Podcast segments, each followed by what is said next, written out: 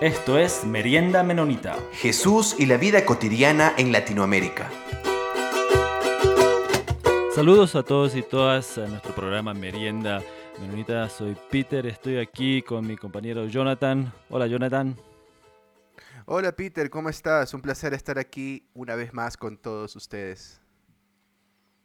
Vamos a seguir en nuestra serie enfocando en su libro de la esencia del anabautismo de, Palmer Becker y estamos ya en el capítulo 5 enfocando en la voluntad de Dios se discierne en comunidad y para, para este, tratar este tema hemos invitado a Quinn Bernecki de Estados Unidos y pediría que él se podría presentar. Hola, mucho gusto a todas y a todos. Peter, Jonathan, es un placer estar aquí, compartir este espacio con ustedes. Em, gracias por haber invitado. Em, yo soy Quinn Brennicky y soy un pastor menonita aquí en Estados Unidos, en el estado de Indiana, la ciudad de Elkhart, en la iglesia Prairie Street Mennonite Church. Em, recién comencé en, en, mi rol pastoral aquí desde marzo de 2020. Entonces tengo pues muy poco tiempo aquí en, la iglesia como pastor, pero casi tengo toda mi vida en la iglesia. Em, pues yo soy de aquí, de Indiana, pero viví eh, muchos años en, en, la frontera de, entre Estados Unidos y México. Entonces, em, estuve como unos kilómetros norte de México por muchos años. Fui maestro en una escuela pública y participé en la iglesia menonita Buenas Nuevas.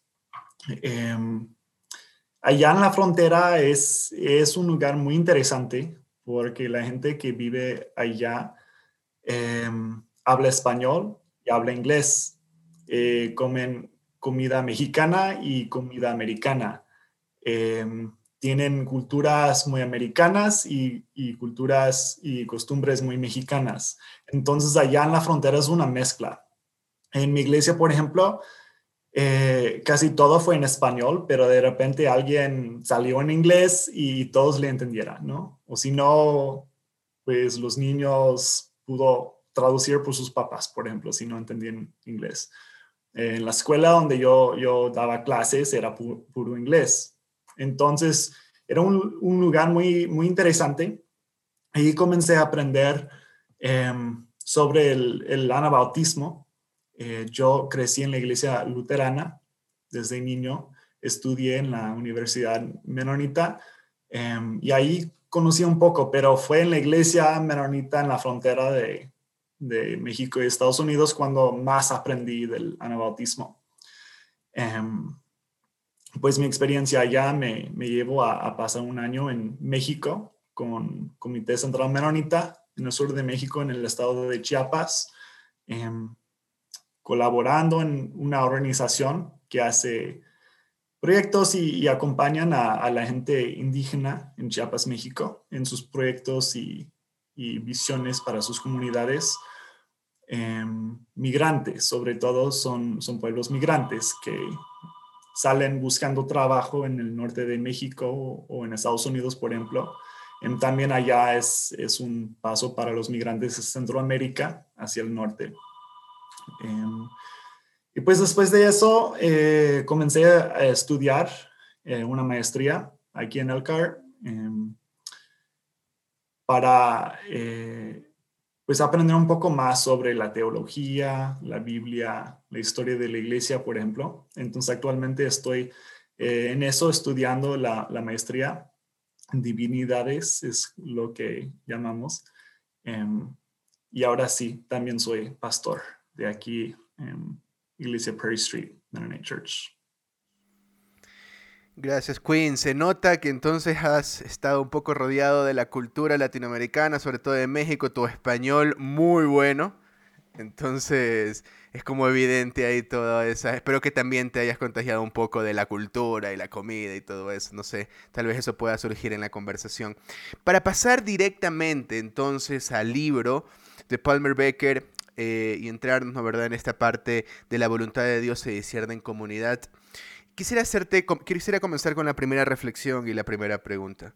Palmer, Becker en su libro dice que a pesar eh, de los mandamientos de Cristo de no ser como los gobernantes gentiles que se enseñoreaban en sus súbditos, eh, muchos cristianos de hoy escogen iglesias en las que justamente hay pastores autoritarios que les dice qué pensar y qué decir. Y justamente esa era una reflexión que ahora se está haciendo en vista de las elecciones en Ecuador, en mi país, en cuanto a los políticos que nosotros elegimos. Nosotros queremos elegir políticos autoritarios que nos digan qué hacer y qué decir. Eh, ¿Tú crees que de alguna manera se puede hacer una lectura de que en nuestra cultura no solamente en los líderes, sino en la congregación, en cómo, así, cómo se ha ido creando esta cultura eclesiástica de los miembros y de la membresía. Eh, las personas en la iglesia prefieren ese liderazgo autoritario a otro tipo de liderazgo de diálogo, amabilidad, donde se incluye en diálogo a todos y a todas. ¿Crees que no solamente por poner así una palabra fuerte, la culpa descansa en los líderes, sino también en la congregación? Sí, es una pregunta muy interesante, Jonathan. Gracias. Em, yo creo que eh, lo que estás indicando con la pregunta es que, eh, pues en la iglesia no se evite la cultura, ¿no? Como bien dices, eh, los mismos patrones que aparecen en, la política aparecen también en, las iglesias, ¿no? Es decir, que nuestras culturas que vivimos en cada parte de la vida existe también dentro de la iglesia. Em, en mi experiencia ha sido muy interesante porque em, una gran parte de mi vida estoy en iglesias en cual no comparto la cultura de la mayoría de los miembros de la iglesia. Em, aquí en la iglesia en Alcar, hace pues no sé cuántos años, la, la comunidad acá comenzó a transformar desde una una comunidad em, de clase media, eh, con mucha gente eh, angloamericano. Em, y ahora se cuentan cada vez más con poblaciones afroamericanas eh, y latinas de, muchos países, de México, Honduras, Venezuela. Em, entonces en mi iglesia ahora contamos con personas de, pues que tienen sus raíces en Latinoamérica. Entonces yo veo esa pregunta que, que levantas aquí, no tanto en, en, la cultura que ellos llevan, sino en el choque que de, la cultura de lo que viene desde Latinoamérica con mi propia cultura de aquí en Estados Unidos. Hay cosas em, parecidas en las dos, pero también hay diferencias. Y algo que, que dices Em, es que hay una tendencia eh, a elegir líderes fuertes, poderosos, autoritarios, como dices, em, sobre todo en esas culturas colectivas, colectivistas, ¿no? Em, esas culturas comunitarias. Yo creo que muchas culturas en Latinoamérica son más este, comunitarias que en Estados Unidos, aunque hay mucho individualismo allá, tanto que comunitarismo aquí en Estados Unidos. Pero para decirlo en, términos más generales, ¿no?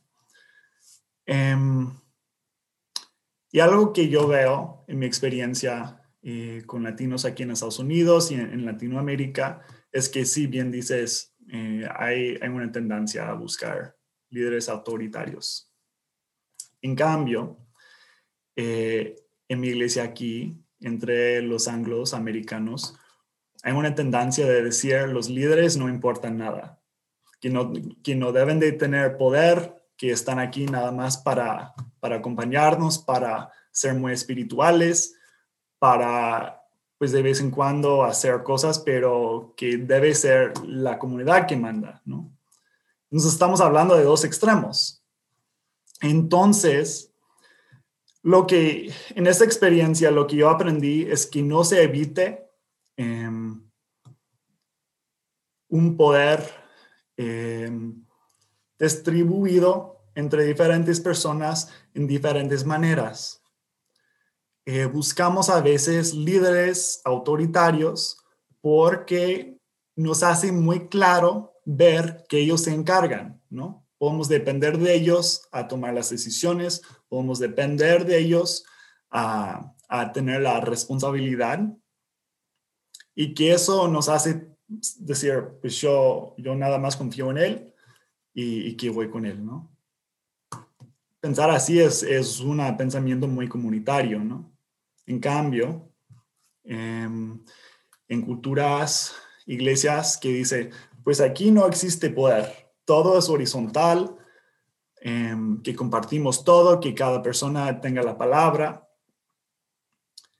Em, es una manera de pensar comunitariamente, ¿no? Pero lo que pasa es que eso no existe, porque naturalmente líderes se van a levantar, ¿no? Una persona que tiene la voz más fuerte, sin importar de, su estatus en la iglesia o, comunidad, por ejemplo, va a compartir algo y la gente le va a escuchar. Entonces, decir que no existe el, poder, em, eh, no, eso, o sea, eso no existe. Entonces, la idea de, ser em, muy horizontal em, en sí mismo presentar retos. Em, en, iglesias aquí en Estados Unidos, iglesias que quieren hacer eso, em, se da cuenta de que hay abusos de poder, porque nadie puede decir que esa persona tiene poder, entonces nadie le puede decir, pues por tu poder tienes que portarte así. Em, nadie le hace rendir cuentas de sus acciones. Entonces, en lo mismo que haya como violencias eh, de los líderes autoritarios, haya violencias en las personas poderosas que no les llaman así. Entonces, em, lo que hemos visto aquí en la iglesia, que, somos una iglesia intercultural y compartimos esos dos extremos, es buscar la claridad. ¿Dónde está el poder? Em, ¿Cuáles son las personas que tienen Em, esos dones de, liderazgo, esos dones de, poder facilitar grupos, estar claro en eso. Em, y la idea es si, si podemos estar muy claro en, dónde está el poder, también podemos cuidar de que ese poder no permita que, haya violencia o, estar claro en que ese poder no provoca pues más problemas, ¿no? O imbalances. Reconocemos que el poder no siempre llega a tener un, balance perfecto, pero en vez de tratar de buscar lo perfecto como muy horizontal, em, buscar a, manejar esa dinámica. Claro, entonces la idea sería que no es tanto que el poder es malo, sino qué tipo de poder y cómo se utiliza ese poder. Y tu reflexión final me parece muy, muy interesante porque, claro, si nosotros nos engañamos a nosotros mismos y estamos en ese idealismo o en esa ingenuidad de que aquí no hay poder, todos estamos en horizontal, los que corren peligro son justamente las personas que en la vida real en realidad no tienen poder porque justamente se puede cometer abusos por parte de esas personas. Esto creo que es una dosis de un poco de realismo para nuestras congregaciones. Eh, y creo que sobre todo para los menonitas, porque me parece que esta discusión, esta última discusión, sobre todo esa parte que dices de que, eh, bueno, en Estados Unidos y en la iglesia donde estás, a veces en cambio es lo contrario el pastor no es que tiene un liderazgo muy fuerte, sino todo lo contrario, es como alguien que acompaña a la congregación y eso es un poco chocante para mí en el sentido de que es algo nuevo, porque yo por lo menos en mi vida estaba acostumbrado a ver todo lo diferente de tipo de liderazgo, un liderazgo fuerte que manda, que te dice qué hacer, qué creer. Y yo creo que aquí puedo insertar entonces mi siguiente pregunta, es en vista de lo que estás diciendo, de que a veces el pastor no tiene ese liderazgo tan fuerte como a veces vemos en Latinoamérica, ¿cómo tú trabajas el proceso de dar y recibir consejo, que es una parte importante, nos dice Becker en su libro, en una cultura individualista donde muchos piensan que la iglesia y el pastor o cualquier persona no tiene que meterse en mi vida privada? Sí, esto también levanta la misma pregunta de quién tiene poder para dar consejo, ¿no?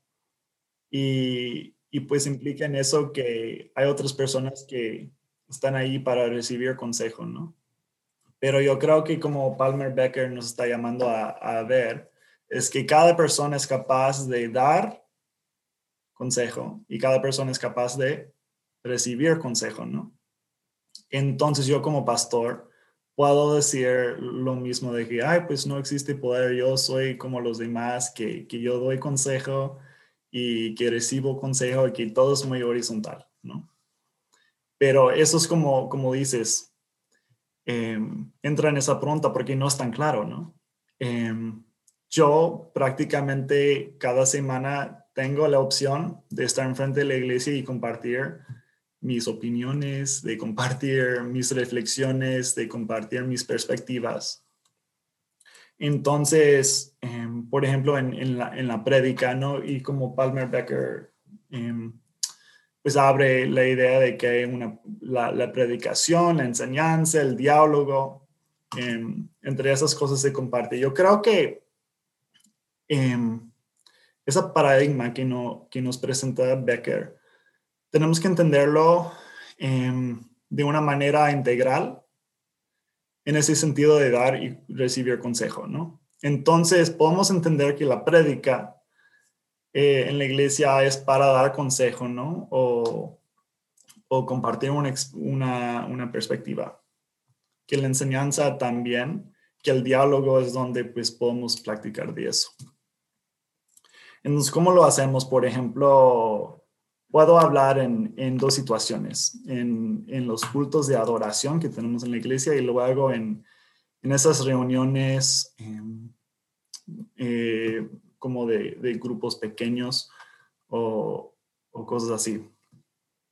Pues primero en, la adoración, en los cultos, por ejemplo, em, lo que yo he visto en, muchas iglesias anabautistas, igual en la frontera que acá en más norte en, Estados Unidos, es que haya un espacio de un espacio libre que en cual cada persona puede compartir después de la prédica. Hay un libro que escribió eh, dos pastores, Isaac Viegas y Alexander Sider.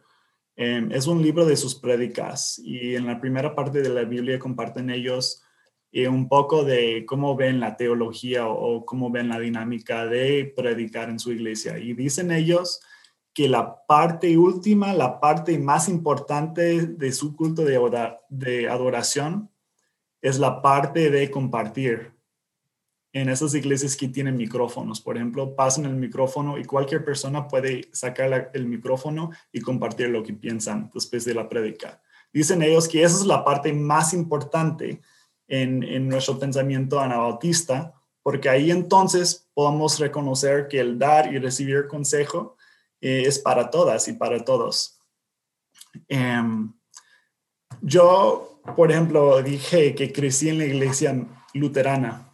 Em, eso no existe, eso de pasar el micrófono, ¿no? Y de repente, por la primera vez que que fui a una iglesia menonita, regresé a mi familia, a mi casa y les dije, no lo van a creer. Después de la prédica pasaron el micrófono y la gente decía cualquier cosa, o sea, no habían reglas, no habían límites. Eh, a veces dura mucho tiempo más que queremos y, y la gente compartía lo que piensan. Y les dije, qué buena idea, ¿no? No, pues mi familia me dijo, ah, pero qué locura, ¿no? eso se descontrola, eso es una mala idea. Em, entonces yo creo que eso es algo em, muy particular de nosotros anabautistas que creemos realmente que eso es lo más importante de nuestra adoración. La parte de escuchar la palabra de Dios por medio de la prédica y poder recibir o, este, responder a la palabra. Dice Isaac Viegas y Alexander Sider que la prédica em, son buenas noticias. Eh, que si, si, la congregación no recibe la palabra de Dios como buenas noticias, no es la palabra de Dios. Y, y si este, predicamos y que la gente no la entiende así como buenas noticias o con que no llegan a entenderla así, que no, o sea, no es la palabra de Dios. Entonces eso es su, su este, em, regla para entender qué es la palabra de Dios, ¿no? Si es buenas noticias. Em, bueno, en la, en la adoración, ¿no? Pero también en la iglesia compartimos espacios más íntimos, espacios em, con grupos más pequeños. Em, aquí en Estados Unidos, eh, desde mucho tiempo salen en las noticias em, notas de que haya una alta violencia hacia las personas afroamericanas de parte de las policías aquí. Y pues hay todo un diálogo del racismo que existe en, los sistemas.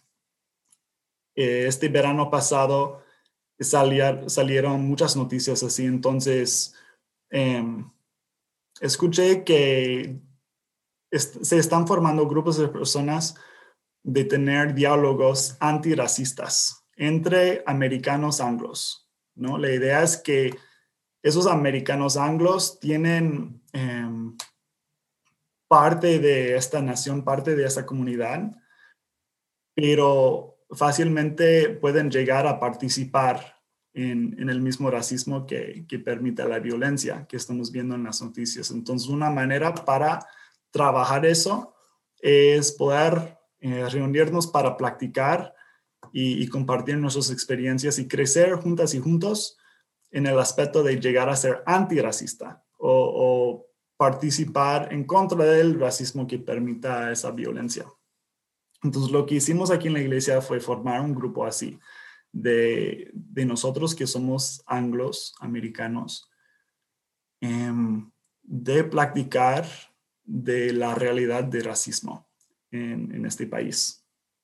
Y lo manejamos en, en esos procesos de círculo. A veces se llaman círculos de paz entonces, la idea es que una persona, yo soy esa persona que, que em, facilito el, círculo y se pasa em, una cosa y la persona que tiene la cosa en la mano puede ser una piedra, por ejemplo, es la persona que puede compartir. Entonces, abrimos el círculo y decimos, em, pues yo tengo la, piedra o, o, lo que sea. Y, y comparto y respondo a una pregunta y luego pasamos eso. La práctica ahí es escuchar. O sea, yo tengo que escuchar a, a las cinco o seis o siete personas que están hablando antes de que yo comparto mi perspectiva. Si la otra persona tiene la piedra en la mano, eh, yo no puedo decir nada. Lo único que puedo decir es escuchar. Entonces, eso crea un espacio en cual podamos nosotros llegar a ser muy em, vulnerables, compartir em, desde la profundidad de nuestras experiencias, emociones, perspectivas.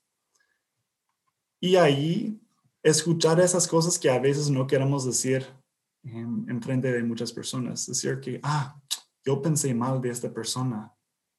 Les pido oración porque no, no, sé por qué estoy pensando mal en eso. Yo tengo miedo de, un, de esas partes de otra cultura o, o yo este, tengo malas ideas de eso, ¿no?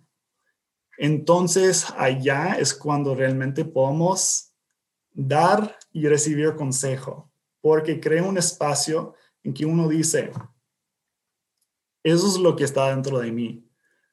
Y, y lo, lo sostenemos como un grupo eh, por medio del poder de escuchar a cada uno y, llegar a, poder aprender entre ellos em, y entre nosotros sobre, em, sobre cómo, cómo poder crecer y cómo poder manejar y amasar esas cosas dentro de nosotros que, que quizás no queramos llevar al futuro.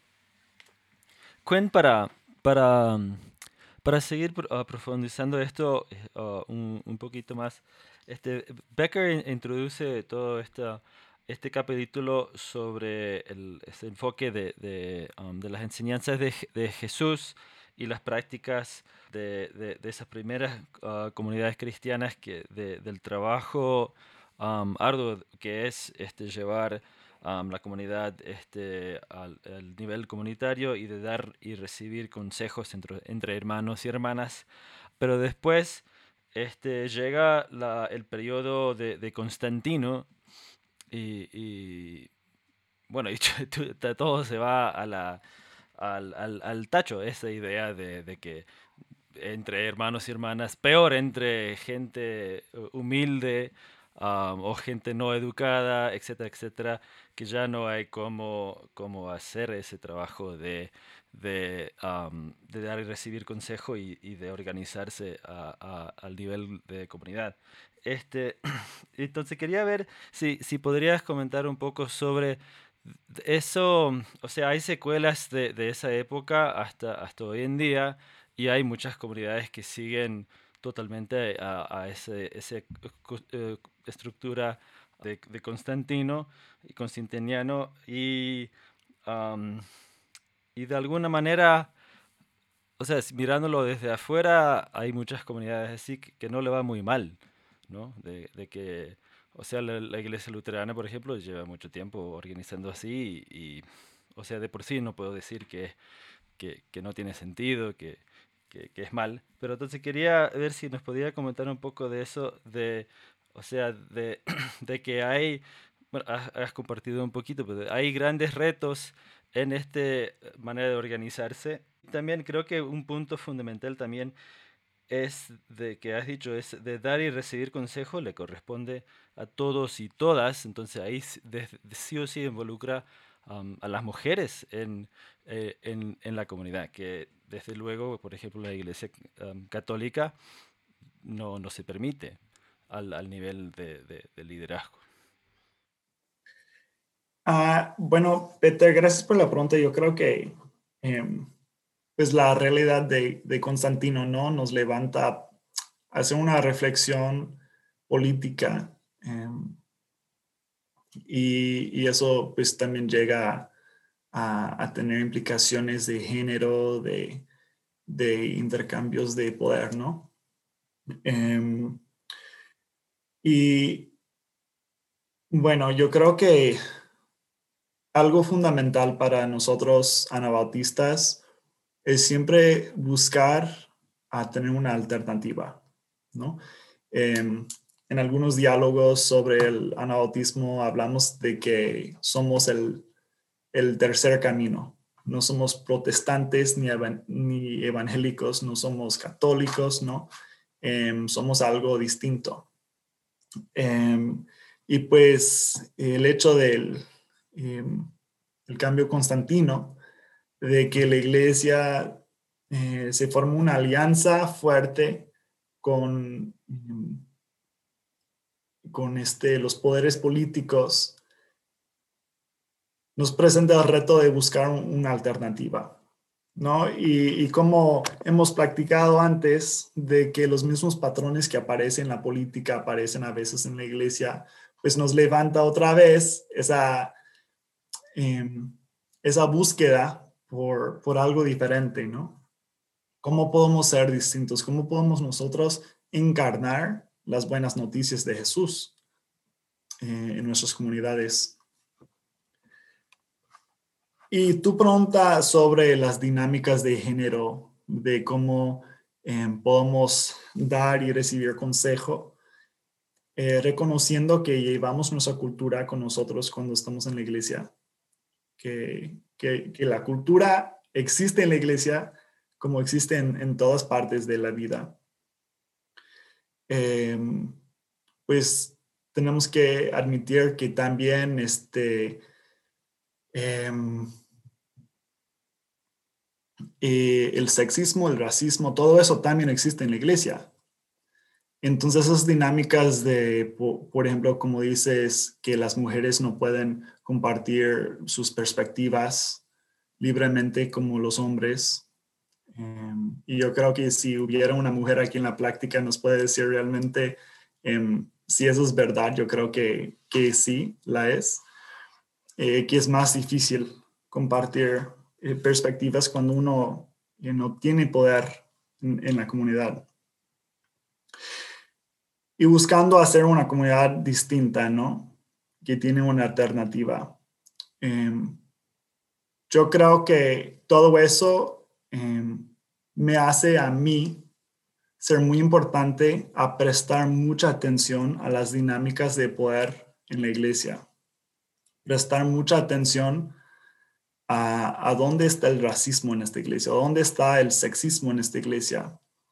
Em, crear espacios en que realmente cada persona puede compartir sus, sus perspectivas. Em, como dije antes de, ese proceso de los círculos de paz, yo creo que es una manera para, para decir em, y hacer que una persona escuche, ¿no? En ese círculo en cual yo formo parte, hay personas con voces muy, muy, muy fuertes, voces eh, de personas que tienen mucha preparación, em, credenciales de, de universidad como universitarias, eh, personas que han estudiado mucho, ¿no? Y otras personas eh, normales, humildes, personas que, que, vienen con su sabiduría em, desde sus experiencias. El riesgo en un espacio así es que la persona más poderosa puede ser un hombre, ¿no? Em, e, entre un grupo de hombres y mujeres puede ser, en, mi país puede ser un angloamericano que, que tiene más representación y poder en sistemas políticas, sociales, ¿no? Entre un grupo multicultural o multiracial, por ejemplo. Entonces, eso de practicar, em, practicar el escuchar profundamente, pasar la piedra a cada uno y decir que la única persona aquí que puede hablar es la persona que tenga la, la piedra hace un espacio en que tenemos que escucharle, ¿no? Entonces, tu pregunta de, de, de cómo podemos em, aceptar la, la, realidad de que después de Constantino se usó una alianza con el gobierno y que luego vemos todo eso y, que seguimos buscando la alternativa. Yo creo que podemos buscar esas prácticas em, sencillas pero profundas, de, poder aprender a, escuchar. Y, si es una piedra en la mano para que esa persona hable y los demás le escucha, algo muy práctico así o otras prácticas, yo creo que son maneras en que podemos nosotros realmente ofrecer esa alternativa, la alternativa que, buscamos ofrecer al mundo. Y, y para, para ir hasta, hasta el otro extremo que, que habías mencionado, que, que por ejemplo que, que, existe algo en la iglesia ahí en Prairie Street, de que de un este, de que todo es horizontal, que no hay nadie que, que, puede pararse, qué sé yo, ¿no? ese, ese nivel de, de estructura también, si, vamos a pensar algún, al nivel de organizar la, la, la iglesia, ¿no? este, ese extremo también tiene muchísimos retos y, complicaciones. si vamos a tener una, organización, una institución que tiene que escuchar a cada voz para hacer cada decisión, eso ese es un lío tremendo. Es, ese, bueno, todo se, se, despelota, digamos. Pero, entonces, cómo podemos pensar en, esos extremos como, como, qué sé yo, como líderes o como personas comprometidas como una iglesia. Porque si yo asisto a una iglesia y no estoy como comprometido, eso está fantástico, porque nunca tengo que, nunca tengo que hacer nada. Puedo asistir y recibir todo chévere. Pero como personas comprometidos a una comunidad, y líderes de una comunidad, ¿cómo podemos eh, respetar esa idea de que deberíamos escuchar a todo el mundo? Cuando yo como líder quiero hacer algo, quiero actuar, o yo como alguien comprometido quiero que mi iglesia haga algo, pero chuta, estamos mil años en una reunión para escuchar a todo el mundo. Peter, no, la realidad es que es un reto, ¿verdad? eh, primeramente porque lleva mucho tiempo. Escuchar a cada persona, em, o sea, eso puede ser horas y horas y horas y horas y horas. Y después de, de algunas decimos, ah, ya no, vamos a la casa, ¿no? Porque ya pasamos demasiado tiempo aquí. No sé cuántas veces me ha pasado que, estamos llegando a, terminar la reunión y alguien dice algo y luego seguimos, ¿no? Quizás es algo chistoso de, de lo que vivimos en la iglesia, em, pero también es, es una frustración. Em, yo creo que yo he visto jóvenes, por ejemplo, decir, ah, ya no, o sea, que tienen ese fuego ardiendo dentro de su ser de, buscar los cambios que quieren, ¿no? Y, y que tienen que estar ahí escuchando a todos, ¿no? Pues es un reto. Em, pues no tengo una, una buena solución a eso, pero algo que me ayuda a pensar en esa dinámica, en ese reto, em, tiene que ver con, em, pues justamente toda la filosofía de esos círculos de paz que viene desde la justicia restaurativa, em, que en el círculo buscamos el centro, ¿no? Así es que, como dice Palmer Becker, que el centro de nuestra fe es Jesucristo, ¿no? Buscamos ese centro. Y a veces aquí en Estados Unidos pensamos que es lo único que necesitamos, el centro. Pero una comunidad se, también se marca por sus barreras, em, se marca por los límites que tenga. Em, entonces, em, el hecho de, escuchar a todas y todos, ¿no? ¿Quién puede participar en eso? ¿Quién puede compartir la voz? Em, cuando yo daba clases en lo que llamamos aquí la, escuela secundaria, que es para los adolescentes, em, comenzando el curso siempre hicimos un, acuerdo de respeto. Y la idea era sentarnos en, en, uno de esos círculos de paz y decir lo que yo necesito para Em, tener éxito en este espacio, para poder aprender todo lo que, que puedo aprender en este curso.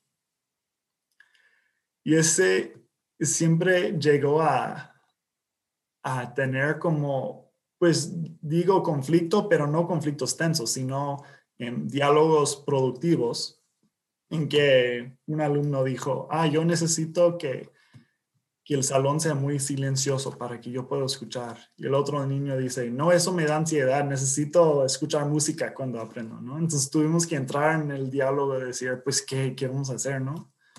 ¿Qué podemos complacer a todas y todos sus necesidades?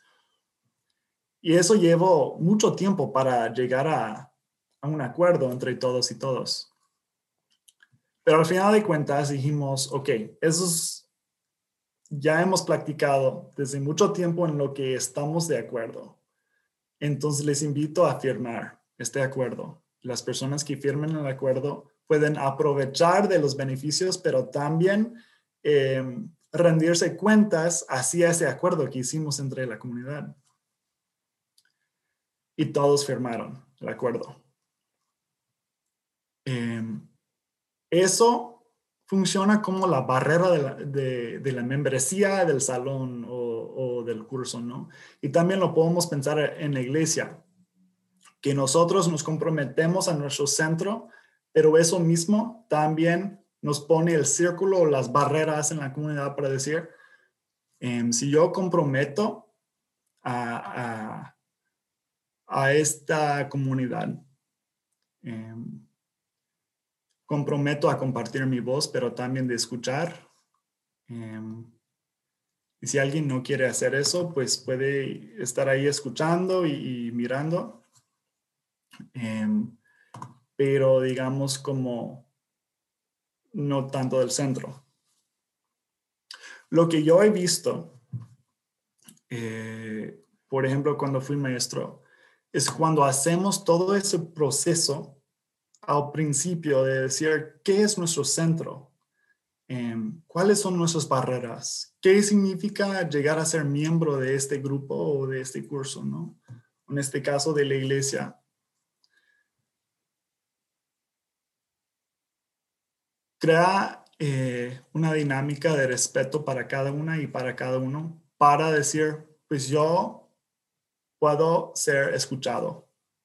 Entonces no tengo que luchar para alcanzar mi voz, no tengo que pelear con los demás porque yo sé que me van a escuchar. Entonces la esperanza es que si hacemos todo ese esfuerzo al principio, que luego eh, podemos manejar los conflictos fácilmente, pues sabemos que eso nunca, nunca es la realidad, pero es, es la esperanza, ¿no? La, em, el fin que, que buscamos em, llegar a, a, tener, de crear un espacio, una comunidad tan íntima em, que se marca tanto con el respeto en que escuchar a los demás eh, provoca gozo y respeto, no tanto como, estoy esperando a que termine esta reunión, ¿no? Pero, Cuen, ahí entonces eso este, creo que, que, lleva una dinámica interesante porque si eso se, se, se, cumpliera, ahora la comunidad tiene el poder. Entonces, si, si tenemos este centro y tenemos esta lista de cosas, si alguien llegara a, salir con algo no adecuado, la comunidad tiene la responsabilidad de en, sí como comunidad pararse y, y humildemente hablar con la persona. Pero aún ese ejercicio es complicado porque muchas veces la, la, la comunidad, o sea, desde mi perspectiva de iglesias anabautistas, la comunidad a veces es medio flojito en ese ejercicio, aunque quizás hicieron el ejercicio, se comprometieron, pero después no pudieron actuar con poder como comunidad. Sí, exactamente. Y yo creo que algo más allá de eso es que en esos círculos se los tienen que cultivar, se los tienen que proteger, se los tienen que cuidar. Entonces reconocemos que un círculo siempre tiene un, un guardián, la persona que, hace la pregunta, la persona que, que asegura que la persona que tiene la piedra en la mano o la cosa en la mano es la que está hablando. Y cuando alguien pues no, no, no cumple con, con, esa regla, que se le dice, que le hace rendir cuentas, que le dice, no, pues estamos de acuerdo en esas cosas que hicimos en, en nuestros acuerdos que firmaste, ¿no? Entonces, en ese sentido, el liderazgo no es ese que, demanda poder y que tiene la voz más fuerte y que hace, em, como, como hemos dicho, eh, esas cosas autoritarias, sino es la persona que, que guarda y proteja y nutre el proceso del círculo. Em, que guarde que cada persona realmente está cumpliendo con los reglos o con los acuerdos que, que se les han llegado a tener. Quinn, muchas gracias. Vamos llegando a la fin, al final de nuestra entrevista y voy a hacerte la siguiente pregunta, pero un poco como para que tú también puedas ir dando también un cierre, porque creo que igual ya nos has respondido algunas cosas. Hay un libro eh, llamado Paganismo, en tu cristianismo, lo escribe Frank Viola y George Barna. yo lo leí antes de ser, de pertenecer a la iglesia menonita. Y una de las cosas que me llamó la atención es que uno siempre piensa como cuando hablan de paganismo en tu cristianismo, es casi como, no sé, este, hacer cosas supuestamente del mundo. Pero en el libro lo que tratan de comprobar es que muchas de las prácticas que pensamos que son las más piadosas, en realidad viene de toda una práctica pagana, de la influencia, que no tiene nada que ver con el cristianismo, pero nosotros pensamos que eso ser tener sana doctrina, le llaman por ahí, ser un verdadero santo, no sé. Y una de esas prácticas es justamente darle una importancia eh, a la predicación de, de, sobremanera. Es la predicación se convierte en un ídolo. Entonces, en nuestros días en Latinoamérica, esto se evidencia muy claramente. Yo he tenido, he conocido muchas iglesias donde la gente piensa que si solamente escucha la predicación, Es como que si ya fue todo el servicio entero. Y creo que ahora, con el asunto de Zoom, ¿no verdad? Que lamentablemente en muchos lugares no nos podemos reunir presencialmente, eh, la gente piensa eso, o sea, yo puedo asistir a la predicación en cualquier iglesia, en cualquier lugar, por medio de Zoom y listo, no necesito nada más. Entonces un día me conecto a una en Estados Unidos, otro día me conecto a una en Canadá, otro día me conecto a una en Ecuador, en, diferentes lados. Entonces un poco esto es una reflexión personal, porque igual creo que es una, una pregunta un poco amplia. ¿Qué tú le dirías a una persona? Que es cristiana y que te diría que no, que él piensa de que puede asistir a una predicación por Zoom y eso es todo lo que necesita para su vida cristiana. Desde tu perspectiva como pastor, ¿qué podrías decirle a una persona eh, que tal vez va en busca de un consejo y te diría algo así?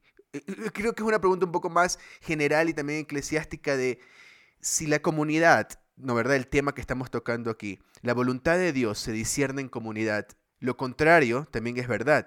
La voluntad de Dios no se discierne en comunidad y no de manera individualista ahí en tu casa, simplemente escuchando una prédica, luego a Dios y me quedo viendo cuál es la voluntad de Dios.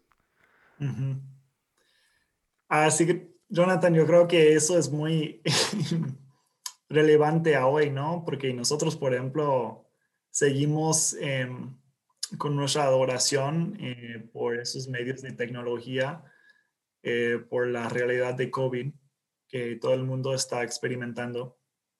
Em, entonces, tu pregunta ahora es, es, es más pertinente, es más, eh, nos presenta más retos porque fácilmente podemos estar en la sofá en la mañana, en nuestros pijamas, viendo una prédica y ya, ¿no? Em, entonces, ¿qué yo diría a una persona que dice que eso sí está bien? Yo creo que es una pregunta teológica, ¿no? La, pregunta sería, ¿qué es participar en una iglesia? ¿O qué es, o, en ese caso, qué es asistir a una iglesia? ¿no? Esa, esa palabra es, interesante, participar en la iglesia o asistir a la iglesia. Yo creo que eso em, nos da eh, como para ver como la perspectiva de la persona, de, de cuál palabra usar. Em, pero también podemos seguir el ejemplo de, de, Palmer Becker en que Jesús es el centro de nuestra fe. Entonces, ¿qué significa que Jesús es el centro de nuestra fe? Pues, ¿quién fue Jesús? Eh, Dios encarnado, Dios con un cuerpo, Dios que tiene una mamá, una papá, Dios que tiene sangre, carne, hueso, Dios que tuvo que comer, Dios que caminaba por la calle, ¿no? Entonces, si ese Dios es el centro de nuestra fe, y si le seguimos a Él, eh, ¿cómo puede ser que nada más em, lo imitamos por medio de escuchar? Si Jesús caminaba, ¿no? ¿O cómo podemos decir que que em, participamos en una comunidad cuando solamente escuchamos y no compartimos nuestra eh, sabiduría, perspectiva, creencia también. Si Jesús tenía un cuerpo y caminaba por la calle, pues nosotros cristianos también reconocemos que tenemos cuerpos y caminamos por la calle, que tenemos culturas, que tenemos familias, que tenemos comunidades como Jesús también tenía. Em, entonces, pues, a esa persona que me dice, ah, no, eso está bien, em, yo creo que le, preguntará, em, ¿por qué crees que está bien eso? ¿O por qué eso es un fin? ¿Qué te da? ¿No? ¿Qué es lo que te da en, tu fe, en, en tu vida? ¿Y qué más te da poder participar en un espacio en cual tú también puedes compartir tu, perspectiva. ¿Qué más puede dar a la comunidad en poder escucharte a ti? Em, entonces, por eso em, es como, como habíamos practicado ya, podemos entender que que la, parte más importante de la, de la adoración anabautismo, anabautista es eso de pasar el micrófono y escuchar de cada uno después de la prédica, ¿no? Porque ahí entonces podemos realmente seguir a Jesús en, eso de que somos personas como Jesús fue una persona y que tenemos em, algo para compartir. Muchas gracias, Queen, por tu tiempo. Eh, la verdad es que he aprendido muchísimas cosas en las que has comentado, nos has dado bastante información para reflexionar y decirle a nuestros oyentes que al final todos estos son procesos, justamente ahora con lo de la pandemia estamos pasando por un proceso diferente y que lo que igual tratamos de hacer aquí es como dar aproximaciones donde al final va a depender del lugar donde estamos situados, de la iglesia donde nosotros estamos. Entonces, animarles entonces en este difícil camino que todavía tenemos por delante, no solamente como iglesia en tiempos normales, sino ahora preguntarnos cómo ser iglesia entonces en tiempos de pandemia. Queen, muchas gracias eh, por tu tiempo. Peter. Sí, quiero agradecer a, a Cuen um, por todas estas enseñanzas um, y, este, estos retos y por um, compartir aquí con nosotros. Pues gracias a ustedes, a Peter, a Jonathan por haber invitarme. Em, yo creo que precisamente de lo que hemos practicado hoy, em, de que, que vivimos en comunidad, para mí es un placer poder entender la comunidad tras frontera que que estamos en diferentes países, eh, que ocupamos diferentes culturas, em, que ocupamos eh, diferentes em, congregaciones locales, ¿no? Pero que podemos entender, que somos la misma iglesia, que somos el mismo cuerpo de Cristo que va em, caminando eh, en este mundo, representando Dios hacia nuestros vecinos, a nuestras comunidades. Y por eso, pues les agradezco por la oportunidad de poder participar en, en esta realidad, por medio de esta práctica, que realmente estamos aquí, realmente participando en eso, participando en la comunidad, participando en la iglesia. Y eso es un honor, un, honor, un placer y un gusto. Y, pues gracias por este espacio. Muchas gracias Queen y muchas gracias a ustedes queridos y queridas oyentes. Si tienen alguna pregunta, si quieren que profundicemos un poco más en alguna cosa que quedó suelta por ahí, si quieren que volvamos a entrevistar a Queen, con mucho gusto lo hacemos, ahí nos pueden escribir. Eh, y también agradecemos a Anabaptist World y a la Red Menonita de Edición por todo su apoyo. Hasta luego comentarios vertidos en este programa no representan necesariamente la opinión de Merienda Menonita, la Red Menonita de Misión o Anabaptist World. Esto fue Merienda Menonita. Siempre estamos atentos a sus opiniones y preguntas y nos pueden escribir al info arroba meriendamenonita.com.